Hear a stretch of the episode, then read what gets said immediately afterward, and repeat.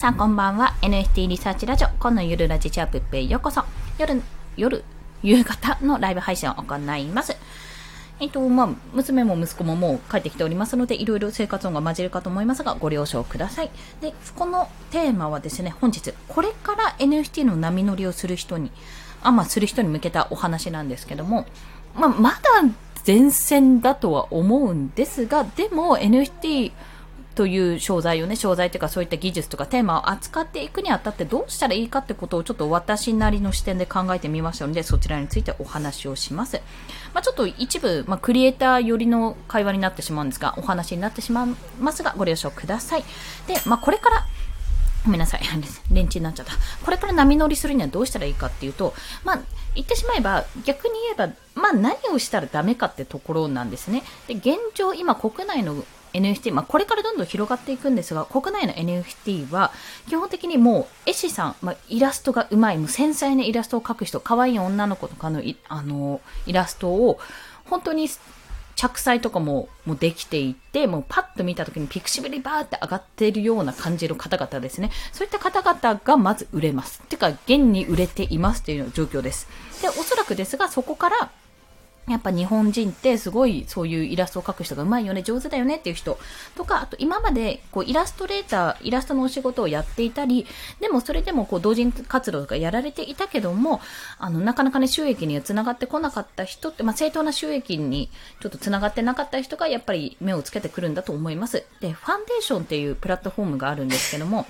あの、お肌に塗るファンデーションのね っていう意味なのかなと思うんですが、そこではですね、1枚イラスト、1枚絵をこうコレクションというよりは1枚ずつこう出品するような形になってるんですよ。ってなると、やっぱそこはイラストレーターさんがめちゃめちゃ強いんですよね。アーティストさんとかイラストレーターさんがめちゃめちゃ強いので、まあそういったところとか中心にまた売られていくでしょうし、あと新しいプラットフォームがどんどんどんどん上がってきてるんですよ、今。で、まあどういうところになるかなって来年にも楽天さんも参入するっていうようなお話も出てますし、もうちょっと今後どうなっていくかっていうのがなかなかね、こう見どころになってきているんじゃないかと思います。なので、まだ遅くはないんですけど、全然遅くはないんですけども、現時点で、あ、波乗りしていこう。まあ、このちょっと第一波は終わってきたかなぐらいの時に、じゃあやっていくにはどうしたらいいかっていうと、今の現状を言うと、まあ、やっぱ最先端に進んでる人が、クリエイターさんとか、コレクターさんとか、あと、プロデューサーさんでいるわけですよね。まあ、そのお三方がいるわけですよ。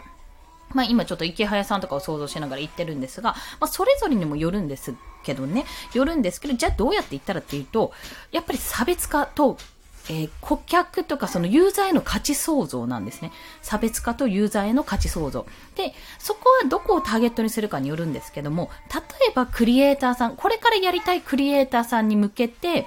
あの、いろんな情報を先に取っておいて、今、例えばポリゴンと、うんと、イーサリアムだったらこっちの方がいいみたいですよとか、国内では、あ、海外ではもう断然イーサリアムだけど、ポリ、あの、国内ではポリゴンがやっぱり有名、有名というか、ポリゴンで扱ってるところが多いから、そのポリゴンで最初のうちは出すといいですよとか、そういった情報を流すわけなんですよ。まあ、それを一番最初に手を出してる、まあ私たちとか私より全然先にやってる方がもうすでに情報としては流してるかもしれないけども、いろいろあの今手探りでやってる部分を全部情報としてまとめて、まあ、随時更新をしていくブログとしてするとか、もしくは攻略本として、なんか一種の、まあ、ノートのまとめ、マガジンでもいいですけど、そういった形で出していくと、やっぱりそこは重宝されるので、あ、この人いつも調べてるから、この人に聞けばわかるなっていうようなところになります。そういったポジションが取れます。NFT の作る側、クリエイター側、出品者側のちょっとしたよくわからないところ、まだオープンシーでは明らかにされてないところとかを、ついてくれると、そこはありがたいですよね。まあ、一つ波乗りの事例としては一つあります。あとは、まあ、クリエイター側で言うと、まあ、そのイラスト系では勝てないと思ったら、じゃあ、プラスアルファで何をするかっていうと、コレクションに付加価値をつけるか、もしくはクリエイター自分自身に付加価値をつけるか、だと考えています。例えば私みたいに、あの、色塗りとかね、そんな風に繊細なイラストができない人にとっては、やっぱりどうやって狙っていくかっていうと、まあ、ジャンルを全く変えてやっていくか、もうそもそもそのコレクション自体がやっぱり面白いもの、1枚絵とかじゃなくて、もう少しこう、なんだろうな、アイテム感とかゲーム感とか出させるような形にするとか、まあ、続きが気になるストーリーのような形にするとか、もうこれちょっと別件ですけど、池本翔さんっていう方が、ボールペンで NFT を書かれてる方がいらっしゃるんですけども、あの娘さんのに、あの自分の書いたキャラの入ってる絵本をプレゼントしたいってことで、そのいろんなイラストを描いてるんですが、池本さんですね、ファンデーションで、その絵本のページ1枚1枚をあの出品してるっていうことなんですよ。そういうやり方もあるので、まあそこはもう売り方、やり方、コレクションのどう見せるかっていうところがやっぱ勝負になってくるんじゃないかと思います。で、それにさらに言うと、まあ、コレクション一本勝負だとちょっと厳しいので、じゃあクリエイター自身に付加価値をつける。じゃあそれどういうことかっていうと、例えばコレクえー、クリエイター自身もコレクターなので、まあ私もいろんなものを見たいので、もしよろしければ、まあ、例えば、うんと、このコミュニティに参加してくださいって私自身もいろいろ買いたいので、いろんなクリエイターさんと繋がりたいですというような形で、まあなんかあの、そこに入ってくれる人の作品とか見て好きなものを買ってってコレクションするっていう形も一つですよね。それも一つですし、あとはじゃあ一緒にちょっと情報交換していきましょうみたいな形で、まあ例えばファンデーションをやってる方、オープンシーをやってる方、まあ他のプラットフォームとかで、あの、やってる方がそれぞれ精通してる方がが集まって、そこでそれぞれの情報を発信するっていうのも一つの手だと思います。あとは、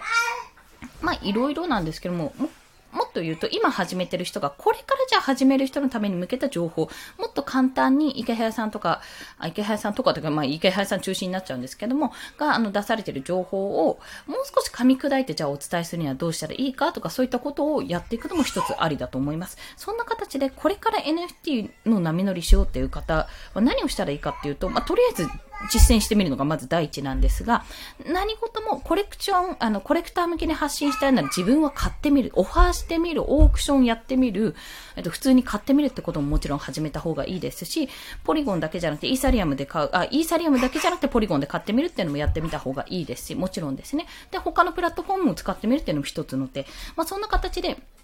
いろいろとにかく試してみて、やってみた気づきをまとめて発信する。そうすると必ずやったことはない人とか、あと、これからやろうと思ってる人にヒットするので、そういった情報を、やっぱりこう、乱立してる情報をまとめていくっていうのも一つの波乗りの方法だと感じております。